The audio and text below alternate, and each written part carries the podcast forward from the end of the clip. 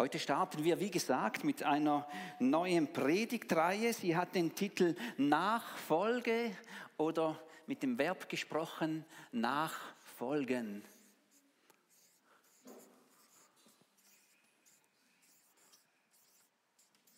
Nachfolgen. Man kann die Leute, die bewusst mit Gott unterwegs sind, ja ganz, ganz unterschiedlich nennen. Die Frommen oder früher äh, die Stündler oder die Jünger oder dann ganz einfach die Christen. Ich finde, dass die Bezeichnung Nachfolger, Nachfolgerin die Sache, um die es wirklich geht, eigentlich ganz, ganz gut auf den Punkt bringt. Jesus hat zu niemandem gesagt, äh, komm, steh auf, werde fromm. Oder komm und werde eine Christin. Nein, als er Simon und Andreas dort am See Genezareth sieht, wie sie da ihre Netze auswerfen, da sagt er zu ihnen, kommt, folgt mir nach. Und von diesem Augenblick waren die beiden mit Jesus unterwegs und später kamen weitere Männer und Frauen dazu, die mit Jesus unterwegs waren. Und die Leute, die da mit Jesus unterwegs waren, wenn du das einmal ein bisschen detailliert studierst in der Bibel, dann merkst du schnell, dass äh, diese Gruppe heterogener kaum hätte sein können. Das war ein bisschen ein verrückter Haufen die Leute, die da mit Jesus unterwegs waren, so ein, doch schon ein bisschen crazy. Fast so wie wir als Kirche, ein bisschen crazy, gell? Aber die, diese Frauen und Männer, die hatten etwas gemeinsam. Sie sind Jesus nachgefolgt. Und dort, wo Jesus war, Dort waren auch sie. Und so ist es bis heute ge geblieben. Christsein, Nachfolgerin, Nachfolger sein heißt, mit Jesus unterwegs zu sein. Und das Grundprinzip, was dahinter steckt, ist eigentlich ganz, ganz simpel. Bleibe stehen, wenn er stehen bleibt. Geh weiter, wenn er weitergeht. Es ist fast ein bisschen wie wenn man eine Gruppenführung hat in einer Stadt oder in einem Museum oder in einer Firma. Sei einfach dort, wo der Guide ist. War vor einiger Zeit schon in einem äh, großen und bekannten äh, Museum in Israel unterwegs und an dem Tag, an dem wir dieses Museum besucht haben, war das Museum gerappelt voll. Es war so voll, dass man kaum durchgekommen ist. Und zum Glück hatten wir eine Gruppenführung äh, reserviert dort in Yad Vashem und da ist es geschehen. Ich habe da eine Tafel noch äh, genauer studiert, was da drauf stand. Und als ich wieder aufgeblickt habe, habe ich niemanden von unserer Gruppe mehr gesehen. Also nicht eine Person. Währenddem ich mich da habe ablenken lassen bei dieser Tafel, ist die Gruppe weitergezogen. Und du ahnst es schon, gell? So funktioniert Nachfolge nicht. Zum Glück hatten wir einen Knopf im Ohr, gell? Und über das, was äh, unser Guide gesagt hat, habe ich dann irgendwann herausgefunden, wo sie etwa sind und habe die Gruppe auch wieder gefunden. Nachfolger machen vor allem eines. Sie folgen nach und Nachfolgerinnen von Jesus folgen Jesus nach. Und dabei, und das haben die ersten Nachfolger von Jesus schon schnell herausgefunden, gibt es im Wesentlichen drei Dimensionen dieser Nachfolge. Und ich möchte eine kleine Skizze dazu machen. Dass die Dimension ab, also gegen oben, dass die Dimension in, und das ist die Dimension out.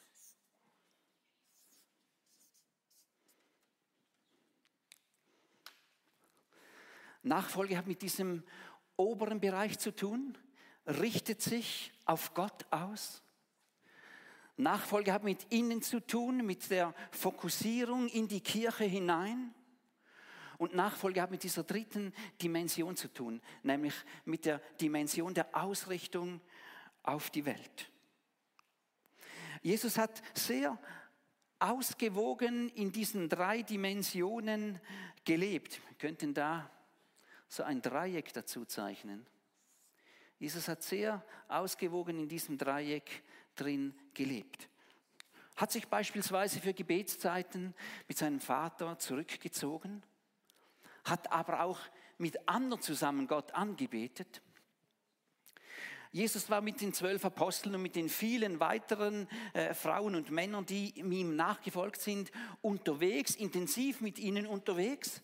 Und Jesus hat viel, viel Zeit mit Menschen verbracht, die noch kaum etwas vom Reich Gottes und dem, was Jesus wirklich am Herzen gelegen ist, gewusst haben. Das ist diese dreifache Dimension. Und wir werden in dieser Predigtreihe immer wieder auf diese drei Bereiche kommen. Up, in und out. Alle diese drei Bereiche sind wichtig, sie gehören zusammen. Es ist fast ein bisschen wie bei einem dreibeinigen Tisch. So ein dreibeiniger Tisch funktioniert auch am besten, wenn alle drei Beine etwa gleich lang sind. Heute schauen wir diese Dimension ab an, die Ausrichtung auf Gott. Für mich alleine, aber auch für uns als ganze Kirche. Und an dieser Stelle müssen wir gleich einen ganz wichtigen Irrtum ausräumen. Es ist nicht so, dass es im Leben zuerst und vor allem oder gar einzig einfach um dich geht oder um mich. Diese Abdimension will einmal sagen, es geht nicht um dich. Es geht nicht um dich. Leben ist viel, viel mehr als Selbsterfüllung, viel, viel mehr als persönliches Glück, persönliche Gesundheit, persönliche Zufriedenheit. Es geht im Leben um viel, viel mehr als um meine Träume und um meinen Besitz, um meine Karriere, um meine Vorstellungen und um meine Familie und was noch alles ist.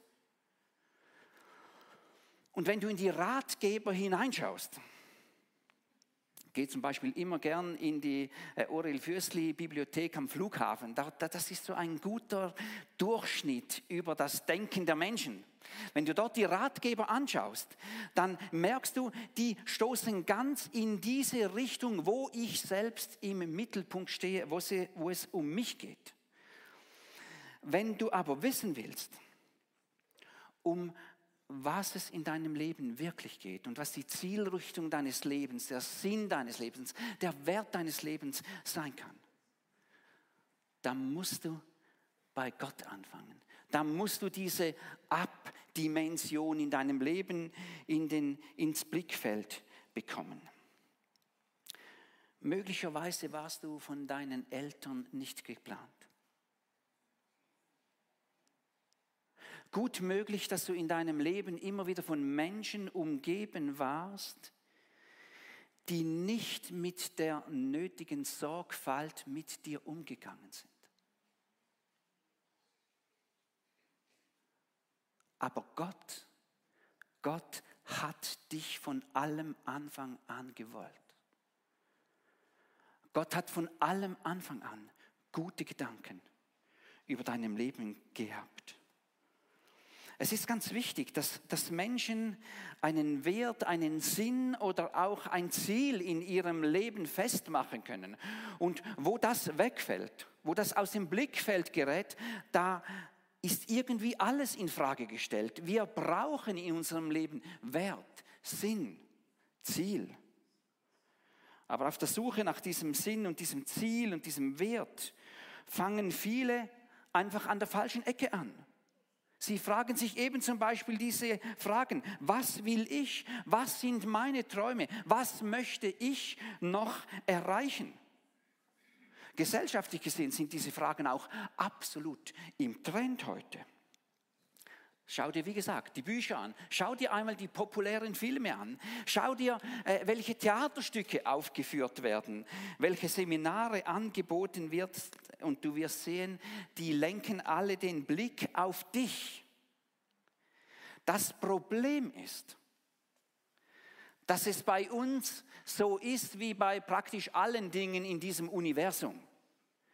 Wir können uns unseren Sinn nicht selber geben. Du und ich, wir können uns unseren Sinn nicht selber geben. Ich habe hier diesen Sparschäler mitgenommen, ein Y-Ergo-Sparschäler. Äh, ist jemand da, der nicht weiß, was ein Sparschäler ist? Das könnte jetzt ältere Männer betreffen, gell? Ah, ich hätte diesen Sparschäler eigentlich gern jemandem geschenkt, der noch nicht weiß, was ein Sparschäler ist oder der selbst noch keinen Sparschäler hat. Ich habe befürchtet, dass die meisten wissen, äh, was ein Sparschäler ist, dann werde ich ihn eben selber gebrauchen. Äh, die Sache ist, was der Sinn und Zweck so eines Sparschälers ist, das können wir ohne weiteres äh, rekonstruieren und deshalb können wir das einordnen. Habe noch etwas Zweites mitgebracht eine Schränkzange. Also ich denke, dass die allerwenigsten von uns überhaupt schon mal gehört haben, dass es Schränkzangen gibt, geschweige denn so eine schon einmal gesehen haben oder gar gebraucht haben. Hat jemand schon einmal eine Schränkzange gebraucht? Eine Person, zwei, drei. Ah, die, die müsst ihr nachher fragen, gell? Äh, die Tatsache, dass wir nicht wissen, was so eine Schränkzange ist und was der Zweck und die Bedeutung ist, äh, ändert nichts daran, dass so eine Zange einen, einen, einen Wert hat, eine Bedeutung, einen Zweck hat. Und nebenbei gesagt, man braucht so eine Schränkzange, wenn man eine Handsäge schärfen will. Das ist eigentlich ein unverzichtbares Hilfsmittel, was man braucht beim Schärfen einer Säge. Du darfst das gerne nachher anschauen. Und ganz ähnlich ist es mit unserem menschlichen Leben. Es ist gar keine Frage, dass jedes menschliche Leben unendlich wertvoll ist. Du bist unendlich wertvoll. Und vielleicht sagst du das jetzt einmal gerade in dein Herz hinein. Ich bin unendlich wertvoll. Ich bin unendlich wertvoll. Es gibt einen Sinn für mein Leben. Es gibt ein Ziel für mein Leben. Und um diese Dinge überhaupt in den Blick zu bekommen, was ist der Wert, was ist der Sinn, was ist das Ziel meines Lebens, müssen wir am besten den fragen, der dieses Leben geschaffen hat. Und wenn das der Zufall ist und eine endlose Verkettung von evolutionären Schritten, wenn das das ist, dann musst du eben den Zufall fragen. Ich fürchte allerdings, dass die Antworten nicht wirklich befriedigend ausfallen werden. Aber als Nachfolgerinnen und Nachfolger von Jesus, als Menschen, die Jesus nachfolgen, glauben wir, dass Gott der Schöpfer von uns ist. Gott hat gewollt, dass du existierst. Er hat dich gewollt. Und er ist der richtige Ansprechpartner, wenn es um den Sinn und den Wert und, den, und das Ziel deines Lebens geht. Und ich sage nicht, dass alle Antworten, die wir von Gott bekommen, einfach sind. Aber ich glaube, es ist befriedigender, wenn wir bei ihm nachfragen, wie wenn wir beim Zufall nachfragen. In Kolosser 1, Vers 16 steht dazu ein ganz wichtiger Hinweis. Und für die, die die Bibel dabei haben, schlag doch das einmal auf. Kolosser 1, Vers 16. Dort steht, in Jesus wurde alles geschaffen. Alles, was im Himmel und auf der Erde ist, das Sichtbare und das Unsichtbare und dann heißt es dort weiter, das ganze Universum wurde durch ihn geschaffen. Und jetzt kommt es. Und alles hat in ihm sein Ziel. Also Im unmittelbaren Umfeld dieses Textes stehen noch einige wichtige und sehr spannende Dinge. Äh, auf die können wir heute Morgen leider nicht auch noch eingehen. Wir nehmen einfach diesen einen Vers. In Jesus wurde alles geschaffen, was im Himmel und auf Erden ist. Und mit alles ist wirklich alles gemeint. Das Sichtbare und das Unsichtbare. Das ganze Universum wurde durch ihn geschaffen und hat in ihm sein Ziel. Ganz praktisch heißt das, dass nicht nur das Universum, diese Welt von Gott und durch Jesus geschaffen wurden, sondern auch du und ich. Wir sind durch Jesus geschaffen. Und vielleicht sagst du das auch einmal bewusst in dein Herz hinein. Ich wurde von Gott erschaffen. Und das Zweite kannst du auch in dein Herz hineinsprechen. Mein Ziel finde ich in ihm. Mein Ziel finde ich in ihm. Eine außerordentlich starke Aussage. Du und ich wurden geschaffen, damit wir unser Ziel in Jesus haben. Wenn du nach der Bestimmung deines Lebens fragst, dann frage also bei Gott nach. Frag dich, was könnte mein Leben im Hinblick auf das, dass alles eine Zielrichtung in Gott hat, was könnte mein Leben unter dieser Blickrichtung für ein Ziel haben. Es geht darum, dass du der Mann, die Frau wirst, die Gott schon immer vor Augen hatte, als er dich erschaffen hat. Und natürlich hat uns Gott nicht aus einem vorperforierten Stanzbogen einfach rausgedrückt. Natürlich hat er uns sehr, sehr speziell gemacht, mit ganz unterschiedlichen Gaben und Aufgaben. Aber trotzdem gibt es so etwas wie eine gemeinsame Grundberufung, und bei aller Unterschiedlichkeit, die wir haben, ist diese Grundberufung, Jesus nachzufolgen. Du und ich sind dazu bestimmt, Jesus nachzufolgen. Und es gibt auf diesem Planeten keinen Menschen, der nicht dazu bestimmt ist, nicht dazu berufen ist, Jesus nachzufolgen.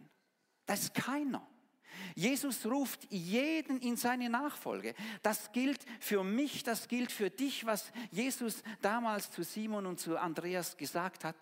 Komm und folge mir nach.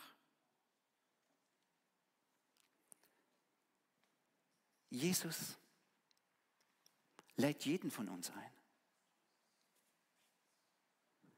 Und die Einladung gilt. Und da ist dieses Wort, komm und folge mir nach.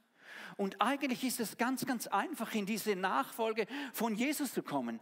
Du kannst einfach in deinem Herzen sagen, ja, Jesus, ich will dir nachfolgen. Und vielleicht hast du das vor vielen Jahren für dich schon entschieden und sagst es heute Morgen zum 183. Mal in dein Herz hinein. Ja, Jesus, ich will dir nachfolgen. Und vielleicht sagst du das heute Morgen zum allerersten Mal. Ja, Jesus, ich will dir nachfolgen. Und da muss noch nicht alles klar sein. Außer diese Entscheidung, ja, Jesus, ich will dir nachfolgen. Und wie geht es dann weiter? Eigentlich höchst simpel und trotzdem auch richtig spektakulär. Als Jesus seinen Dienst äh, gestartet hat, da hat er sich von Johannes dem Täufer taufen lassen. Und an dieser Stelle dort spricht Gott plötzlich akustisch und hörbar. Und er sagt dort, du bist mein geliebter Sohn. An dir habe ich wohlgefallen. Und seit diesem Tag beginnt Nachfolgen immer mit dem, dass das Wichtigste überhaupt einmal geklärt ist. Du bist meine geliebte Tochter. Du bist mein geliebter Sohn. Und der zweite Satz macht eigentlich schon die Hauptstoßrichtung deiner Berufung fest. An dir habe ich Wohlgefallen. Hey, du bist dazu berufen, Gott Freude zu machen. Dein erstes Lebensziel ist es, Gott Freude zu machen. Also meine Frau und ich, wir sind jetzt gerade diesen Sommer nochmals äh, Großeltern geworden, Großeltern eines, äh, eines kleinen Mädchens. Äh, und, und, und das ist ja höchst spannend, gell? Also wenn man das ganz nüchtern mal betrachtet, gell, dann ist die Leistungsfähigkeit dieser kleinen Person wirklich extrem niedrig. Wenn ich das äh, richtig sehe, dann liegt sie einfach den ganzen Tag mehr oder weniger rum und macht Arbeit. Äh, und im Moment ist die Lärmbelästigung, die hält sich noch in Grenzen, aber äh, die Geruchsbelästigungen sind zwischendurch dann schon sehr penetrant. Gell? Und trotzdem höre ich keine Klage. Ich höre keine Klage von unserem Sohn, ich höre keine Klage von unserer Schwiegertochter. Nein, da kommen dauernd irgendwelche Bilder bei uns ein. Die Kleine, wenn sie schläft, und die Kleine, wenn sie die Augen offen hat, und die, äh, die Kleine im Stubenwagen und die Kleine im Kinderwagen und die Kleine, die am Papi zuschaut, wenn er etwas am Schaffen ist. Und, und, oh, oh, oh, weißt du, was ich vermute? Diese Eltern haben vor allem einfach Freude an ihrer Tochter. Sie haben einfach Freude an ihrer Tochter. Und bei Gott ist das gar nicht anders. Gott hat vor allem eine Riesenfreude an dir. Und versuch dir doch Gott einmal als den liebenden Vater vorzustellen. Oder das ist ja ein biblischer Begriff, der himmlische Vater versuch dich doch Gott einmal als diesen liebenden himmlischen Vater vorzustellen, der ständig einen Stapel Fotos mit sich herumschleppt im Himmel und diese Fotos jedem zeigt, der sie sehen will und auch der sie nicht sehen will. Ja? Einfach weil er so eine große Freude an dir hat. Und stell dir einmal vor, was für einen Stapel Fotos er von Rahel oder von Chrigi hat, oder, oder von Markus und von Lars. Ein Riesenstapel Fotos. Du und ich, wir sind dazu geschaffen, Gott Freude zu machen. Und wir ehren Gott, indem wir ihn Freude machen. Und wenn wir Dinge tun, die ihn erfreuen, dann beten wir ihn damit an. Das ist ein Ausdruck der Anbetung. Und dabei musst du gar nicht lange suchen, weil Anbetung tief in jedem Menschen drinsteckt. Anthropologen haben festgestellt, dass äh, Menschen einen Hang, einen regelrechten Drang danach haben, etwas anzubeten. Und auch Menschen, äh, die keinen Zugang zu Gott haben, haben diese Fähigkeit, sich komplett auf etwas einzuschießen, etwas über alles im Leben zu stellen. Ich denke, man sieht das am besten beim Sport. Vor allem beim Spitzensport, oder? Die Fähigkeit, sich ganz auf etwas auszurichten und das ganze Leben nach dem auszurichten. Oder wenn du äh, nicht äh, sportaffin bist, gell, dann denke ich, äh, das Klima. Es hat im Moment die Tendenz für viele, also gottähnlichen Status zu bekommen. Die Anbetung von Gott hat mit diesen Ansätzen aus Sport und Klima gemeinsam, dass es um das ganze Leben geht. Dass das ganze Leben sich darauf fokussiert, diese Abdimension, die möchte dein ganzes Leben bestimmen. Anbetung ist ein Lebensstil. Nichts ist davon ausgeschlossen. Und die Frage ist nicht, äh, kann ich Gott anbeten, sondern wie kann ich Gott anbeten? Und wenn du dieser Frage nachgehst, dann lass es ganz, ganz praktisch werden. Äh, dein Büro, dort wo du arbeitest, das kann ein Ort der Anbetung sein. Und ich sage nicht, dass du jetzt da Anbetungsmusik laufen lassen musst äh, im, im, Büro, nein. Aber du kannst ja beispielsweise die Frage stellen, wie können die Entscheidungen, die in meiner Firma äh, gefällt werden, von mir möglicherweise so beeinflusst werden, dass Gott dadurch geehrt wird, dass seine Prinzipien zum Durchbruch kommen. Gerechtigkeit, Freundlichkeit, Treue und andere Dinge.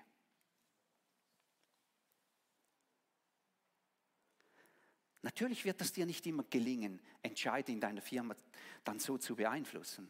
Aber alleine schon, dass du dir Gedanken dazu machst, ehrt Gott, freut ihn, ist eine Form der Anbetung. Oder du kannst es auch ganz anders machen. Backe mit Freude einen Zopf.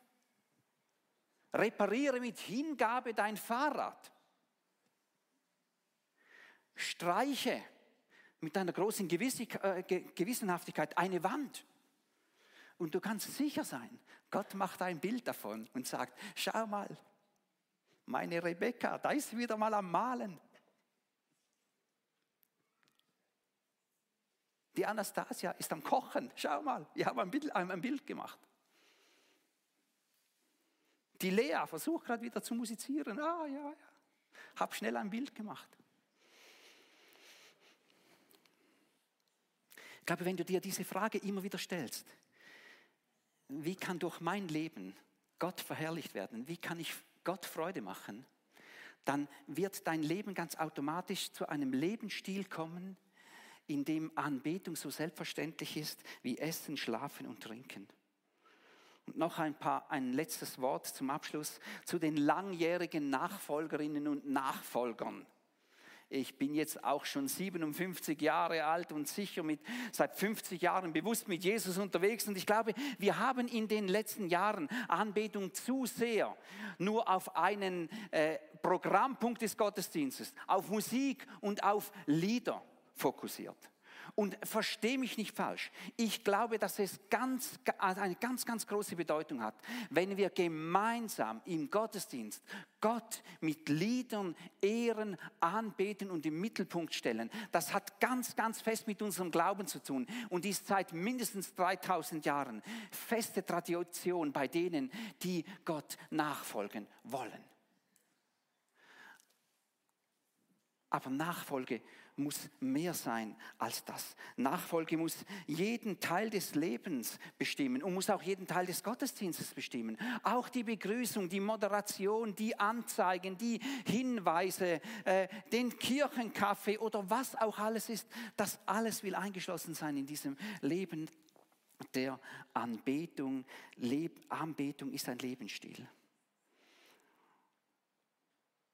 Und dann sind wir Nachfolgerinnen und Nachfolger von Jesus. Wir beten ihn an, wir machen Anbetung zu einem Lebensstil und wir fördern uns gegenseitig darin, dass Anbetung ein Lebensstil wird. Und ich glaube, das Beste, was wir uns heute Morgen gegenseitig tun können, ist, äh, dass wir uns vielleicht nachher beim Kirchenkaffee oder gleich jetzt dann fragen, uns ganz konkret fragen, wie denkst du, dass nächste Woche ein Lebensstil der Anbetung sich in deinem Leben äh, kultivieren könnte, noch mehr kultivieren könnte. An deinem Arbeitsplatz, in deiner Ehe, äh, in der Schule, wo du auch immer bist, mach es ganz konkret. Teresa von Avila hat einmal gesagt, wenn du es äh, eilig hast, dann suche Gott zwischen den Kochtöpfen und bete ihn an. So konkret will es werden. Wir sind dazu geschaffen, Gott Freude zu machen und ihn dadurch anzubeten. Und in diesem Sinn wünsche ich dir wirklich eine richtig gefreute neue Woche. Gott will dich segnen und er will dir helfen, in ein Leben, in einen Lebensstil der Anbetung hineinzukommen. Wir beten miteinander.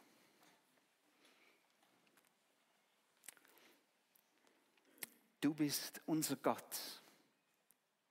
Wir sind deine Kinder, deine geliebten Söhne und Töchter. Du freust dich an uns und du hast uns dazu bestimmt, dass wir dich erfreuen und dich anbeten. Wir möchten diesen Blick frei haben, diesen Blick nach oben. Dieser Blick, der uns immer wieder fragen lässt, wie können wir Gott groß machen? Wie können wir unseren himmlischen Vater groß machen in ganz praktischen Tätigkeiten und Designs des Alltags? Hier ist unser Leben. Und ich weihe mein Leben heute Morgen und diesem Moment dir. Und möchte dir einfach sagen, ich möchte dein Nachfolger sein, Jesus. Amen.